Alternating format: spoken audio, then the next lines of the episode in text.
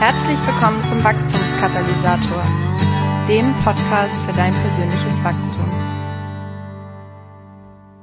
Hallo, liebe Podcast-Freunde zum Wachstumskatalysator und zur Episode 20. In dieser Ausgabe gibt es äh, mal wieder oder schon wieder äh, ein Interview. Ich hatte mich aufgemacht äh, zu Lothar Kraus, den ich zum Thema geistlichem Wachstum interviewt habe. Und obwohl das gleich in der Episode auch von ihm selbst nochmal erwähnt wird, möchte ich schon im Vorfeld auf den fantastischen Blog von äh, Lothar hinweisen. Das ist der Leiterblog, der-leiterblog.de. Ja, für alle Leute, die sich äh, mit dem Thema geistlicher Leitung beschäftigen und den Zusammenhang von geistlichem Wachstum und geistlicher Leiterschaft näher oder eingehender studieren wollen und sich hier Impulse ähm, wünschen, ja, also die seien insbesondere auf diesen Blog hingewiesen. Ich möchte gar nicht mehr so viele Worte äh, verlieren, sondern möchte gleich rüberschalten zu dem Interview, das ich vor einigen Wochen mit Lothar geführt habe und wünsche euch viel Spaß beim Hören. Ja, bei mir ist heute Lothar Kraus und wir sitzen hier in seinem Arbeitszimmer im Büro äh, in Gifhorn. Ja, herzlich willkommen erstmal. Ähm, Lothar, schön, dass du dir Zeit nimmst und ich dachte, vielleicht kannst du dich zu Beginn ähm, einfach mal selber vorstellen, wer du so bist und was du so machst. Ja, vielen Dank.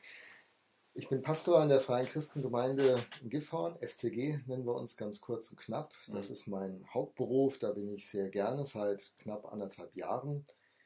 Ähm, ich bin ein Blogger, ich schreibe den Leiterblog regelmäßig und mein dritter Schwerpunkt ist die, Aus die Neuausrichtung der Ausbildung von pastoralen Leitern im BFP, dem Bund Freikirchlicher Pfingstgemeinden. Mhm. Ja, du hast es gerade erwähnt, du schreibst einen Blog, bist Blogger, den Leiterblog.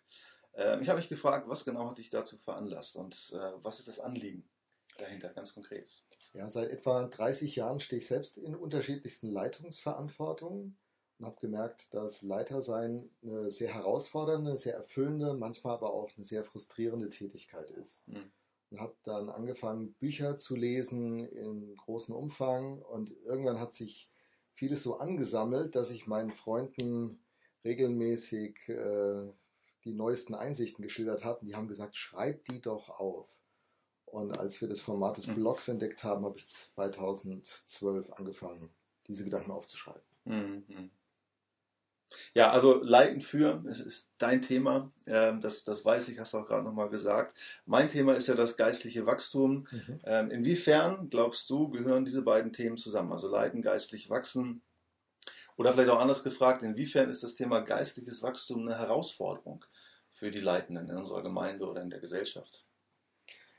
Gut, für mich zwei Fragen. Einmal, einmal die Frage, wie gehört das zusammen? Ich glaube, dass geistliches Wachstum das Fundament ist, auf dem Leitung überhaupt erst aufgebaut werden kann. Dave Kraft, ein, ein Mann, der über 40 Jahre Leiter begleitet hat, hat den Satz geprägt, Because leading is a reflection of who you are, you lead from the inside out.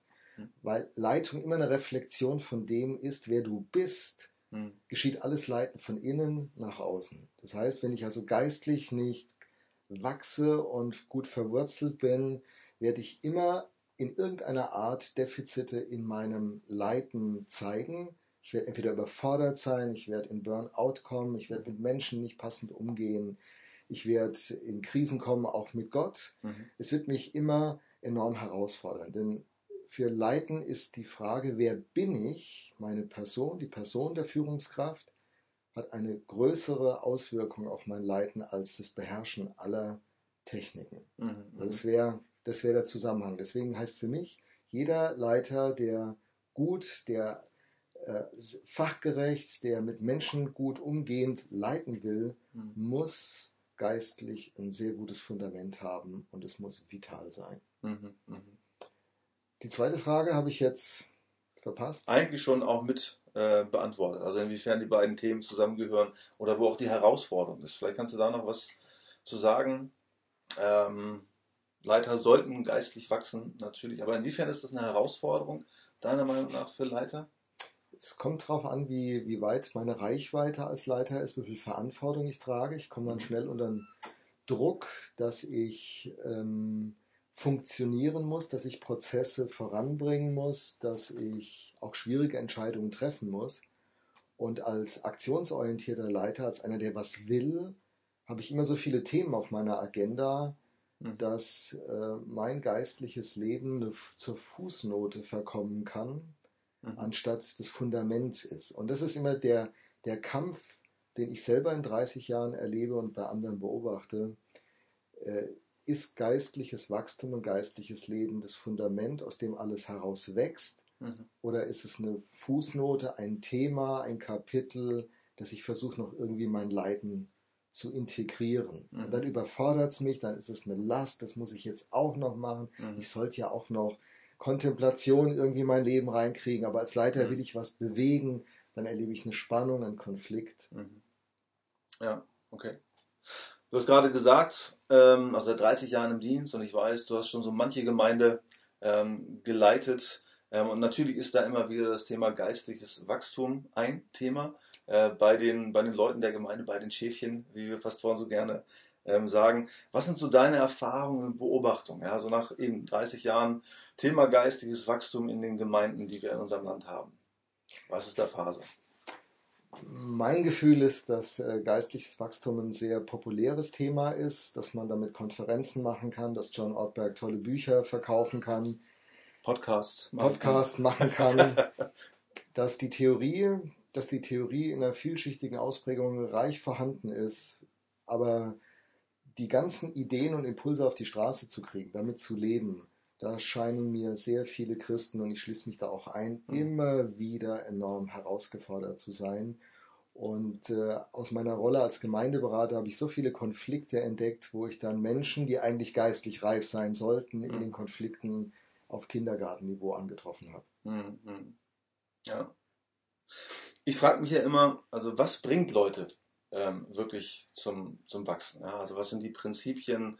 Ähm, das, das beleuchte ich, da versuche ich mehr zu entdecken. Und bevor ich dich nach deinen Erfahrungen frage, stelle ich zumindest immer auch fest, es gibt Wachstumsmythen, also Dinge, äh, von denen man meint, sie müssten zum Wachstum führen, aber wo man aus Erfahrung sagt, hey, das ist eigentlich nur heiße Luft, das bringt gar nichts. Kennst du solche Mythen? Weißt du um solche Dinge, die Wachstum generieren sollten, aber es eigentlich gar nicht tun? Ich wür würde fast die, die These wagen, dass alles zu Mythos werden kann, angefangen von Bibellesen, Beten, du musst in christliche Gemeinschaft gehen, Predigten hören, wenn die Verknüpfung zwischen dem, was ich aufnehme und meinem echten Leben nicht hergestellt wird. Mhm. Dann erfülle ich alle formalen Voraussetzungen und doch berührt es nicht mich als Person in der Tiefe meiner Existenz Mhm. und beginnt mich zu verwandeln. Mhm, mhm. Und dann kann ich sogar alibimäßig sagen, ich mache das doch alles und trotzdem bleibe ich der gleiche. Für mich ist die entscheidende Frage am geistlichen Wachstum nicht, was mache ich alles, sondern wer werde ich darin? Mhm. Und ich glaube, dass am Ende meines Lebens auch nicht darum geht zu fragen, was habe ich alles zustande gebracht, Mhm. sondern wer bin ich geworden? Und das ist für mich die Leitfrage im geistlichen Wachstum. Es ist Mhm. mein Herz, es ist Mhm. meine Beziehung zu Gott.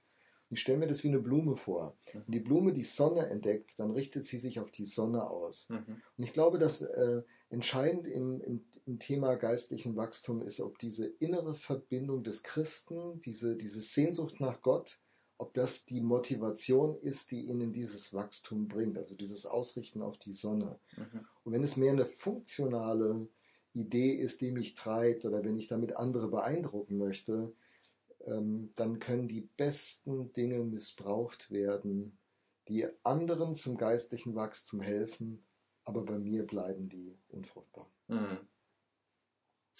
Dir geht es ja um das Werden, wie du gerade gesagt hast. Also was bin ich dann geworden am Ende meiner geistlichen Reise? Ähm, und wenn jetzt jemand zu dir kommt und sagt, ich möchte irgendwas werden, was, was hilft mir denn beim, beim Werden? Ja, dann ist doch die Frage, welche fünf Dinge ähm, könntest du ihm sagen? Eine Handvoll Tipps, äh, die du dieser Person mitgeben könntest, die ihm helfen, vielleicht schneller, tiefer, höher, gesünder zu wachsen oder in dieses Werden hineinzukommen, ähm, um es mal eben konkret zu machen, auf die Straße zu bringen. Was, was sind so deine Big Five? Aus meiner Sicht steht und fällt alles mit dem, was ich zutiefst in meinem Herzen glaube. Mhm. Ich lebe das, was ich am Ende des Tages Glaube. Ich treffe viele Christen, die behaupten, sie, sie vertrauen Jesus Christus, sie glauben an die Zukunft der Kirche. Und wenn ich in ihren Terminkalender schaue oder auf ihren Kontoauszug, fällt mir auf, das findet keinen Niederschlag. Am Ende lebe ich das, was ich glaube. Die Krise macht es dann offenbar. Wenn Dinge sich mir in den Weg stellen, die mir nicht schmecken, wird meine Reaktion hervorbringen, was meine tatsächliche Meinung, was meine tatsächliche Überzeugung ist, die mich trägt. Und diese Grundfrage, was glaube ich tatsächlich, selbst wenn es nicht das ist, was die christliche Lehre oder der Idealweg des Wachstums mir vorgibt, äh, ist dieser Blick so nötig zu nehmen, dass ich in mein Herz schaue, eine Standortanalyse mache. Es ist besser, ich sage, mir fehlen hier ganz viele Vertrauenspunkte, dass Gott mich versorgt, dass Gott mich gebrauchen wird. Und es ist wichtiger, diesen Mangel auszudrücken Gott hinzuhalten und zu sagen, das ist mein Startpunkt. Ich kann dir nicht glauben. Ich glaube, hilf meinem Unglauben. Haben wir im Neuen Testament das Zitat. Ich denke, die Ehrlichkeit darüber, was ich tatsächlich glaube, das ist für mich der, der, der erste Ausgangspunkt. Mhm, mh. Wenn ich diesen Standort nicht klar formulieren kann, sind die nächsten vier Dinge, die ich jetzt sage, die, die werden verpuffen, wie zuvor schon erwähnt. Mhm. Für mich ist äh, die Bibel, die Bibel zu lesen und mit ihr zu leben, der zweite ganz große Wachstumskatalysator, Beschleuniger, wenn die Herzensbasis stimmt. Ansonsten ist es nur eine Lektüre, die mein Wissen erweitert. Mhm. Aber wenn ich mit dieser Gesinnung an die Bibel rangehe, mit dieser Frage, Gott, was hast du für mein Leben, weil meine Herzenskonstitution gut vorbereitet ist, dass eine Aufnahmebereitschaft da. Das Neue Testament sagt, der Boden ist bereitet. Mhm. Und wenn so ein guter Acker da ist, dann fällt das Saatgut des Wortes weiter. Mhm.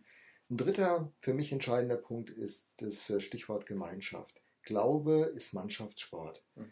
Die äh, Idee, ich ziehe mich zurück, ich lese, ich habe Zeiten der Meditation, was alles wichtig ist, wird aber nur sein Power entfalten können, wenn ich es im Kontext in echten Beziehungen mit anderen tue. Beispiel. Mhm. Frucht des Geistes. Eine Aufzählung die nur im Kontext von Beziehungen real wird. Also ich bin der liebevollste Mensch, wenn meine Frau nicht da ist. Das ist so einfach, freundlich und geduldig zu sein, wenn echte Menschen und echte Situationen fehlen. Da bildet sich eine Illusion ab in meinem verborgenen Kämmerchen. Ich muss in ein echtes Leben, ich muss in echte Beziehungen, ich muss in eine große Ehrlichkeit hineinkommen, wo meine Wut, mein Ärger äh, genauso einen Platz hat wie meine Freude, meine Dankbarkeit. Und im Kontext dieser Gemeinschaft mhm habe ich wieder so ein Stück Rückmeldung über meinen Standort. Ist super. Ich selber lebe zum Beispiel den Kontext von Gemeinschaft seit über 30 Jahren mit zwei Männern und wir haben regelmäßige TÜV-Termine. Ich komme gerade letzte Woche mhm. von einem Viertages-TÜV, mhm. wo jeder einen Tag hat und wir uns einer peinlichen Befragung unterziehen. Es gibt kein Thema, was ausgeschlossen mhm. wird. Wir kennen uns seit 30 Jahren und die, diese ehrliche Begegnung, die bringt mein Leben voran und mein Wachsen voran. Die desillusioniert auch manches, aber sie bringt mich wirklich voran. Und ähm, ein weiterer Punkt für mich ist das Dienen.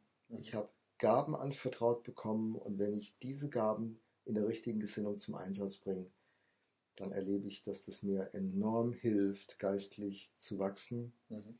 Und der letzte Punkt, der für mich eine große Rolle spielt, ist Ruhe.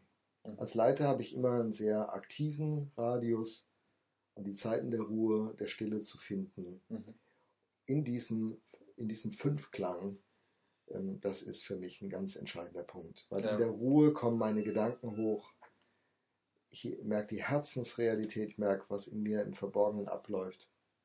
Sehr, sehr wertvoll, sehr wichtig. Ja. Und in all dem zu wissen, ich bin angenommen, brutto, auch mit meinen dunkelsten Punkten. Mhm. Ja. Du hast von diesem Fünfklang gesprochen. Ähm, daraus entnehme ich ja, das gehört natürlich alles zusammen. Gibt es trotzdem sowas wie eine, wie eine Speerspitze, eine Schlüsselgewohnheit, wo du sagst, also wenn du es auf eine Sache reduzieren müsstest, ja, was dich nach vorne bringt von diesen fünf, dann nimm doch bitte dieses oder jenes. Bei mir ist es das Wort Gottes, das Lesen der Bibel in dieser beschriebenen Grundeinstellung. Denn dadurch wird mein Glaube aufgebaut, dadurch bekomme ich einen Spiegel vorgehalten, dadurch bekomme ich äh, Potenzial, mein Denken zu verändern. Es wird erneuert an diesen Wahrheiten. Und ich habe mir es zur Gewohnheit gemacht, auch seit über 25 Jahren, Tag für Tag die Bibel zu lesen, egal ob ich Lust habe oder nicht. Und ähm, mache seit über 25 Jahren diese Erfahrung. Das ist meine Quelle. Es ist wie an die Tankstelle fahren, Mhm. betankt werden und nach dieser Tankfüllung sind alle anderen Funktionen verfügbar. Mhm. Ja. Ich fand es auch ganz spannend, was du gesagt hast, Lothar. Ähm, diesen TÜV, den du da äh, vornimmst, Mhm. ähm, da wäre ich gern mal dabei. Aber die Frage ist für mich auch tatsächlich, und ich glaube, das interessiert auch den einen oder anderen Hörer, also wie läuft so der, der perfekte geistliche Tag, so will ich es mal nennen, äh, für dich ab? Also was für Routinen, was für Gewohnheiten pflegst du noch? Also Bibel lesen, ähm, jeden Tag habe ich gehört, der TÜV zwei, dreimal äh, im Jahr, aber was pflegst du noch für geistliche Routinen? Oder welche Gewohnheiten hast du entwickelt über die Jahre? Ja, für mich ist äh, zum Beispiel die Gewohnheit, spazieren zu gehen und dabei meine Gebetszeit zu haben. Eine total hilfreiche Gewohnheit. Weil wenn ich mich auf einen Stuhl setze oder hinknie, äh, es ist nach zwei, drei Minuten habe ich so viele Gedanken im Kopf, dass ich mich nicht konzentrieren kann. Und ein Gebetsleben zu kultivieren, geht für mich nicht in diesem berühmten still- stillen Kämmerlein oder in dieser sehr verinnerlichten Form, weil ich zu aktiv bin im Kopf. Mhm. So habe ich es mir zur Gewohnheit gemacht, äh, möglichst jeden Tag Spaziergänge oder Wanderungen zu unternehmen, kleine Wanderungen. Und in dieser halben Stunde, Stunde, anderthalb Stunden kann ich mein ganzes Herz vor Gott ausschütten, kann mit ihm im Dialog sein, kann hörendes Gebet praktizieren. Ich brauche eine körperliche Motorik, um eine geistliche Sensibilität zu haben. Das habe ich für mich akzeptiert.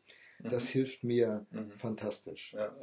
Die Begegnung in der Kleingruppe. Ich habe nicht nur diesen TÜV seit über 30 Jahren, sondern auch hier vor Ort eine Kleingruppe mit zwei, die relativ neu im Glauben sind und drei, die äh, schon länger dabei sind.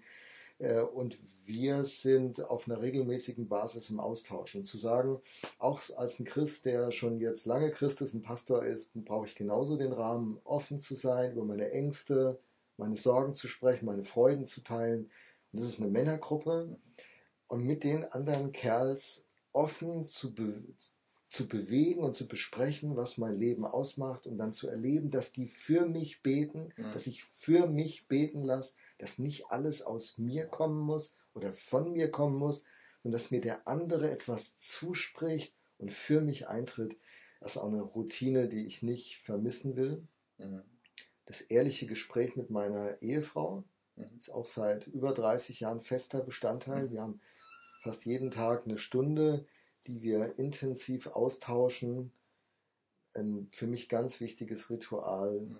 geistlichen Wachstums, Ja. weil sie mir einen Spiegel vorhält, dem ich dann nicht entweichen kann. Ich weiß, was du meinst. Da sehe ich die Realität.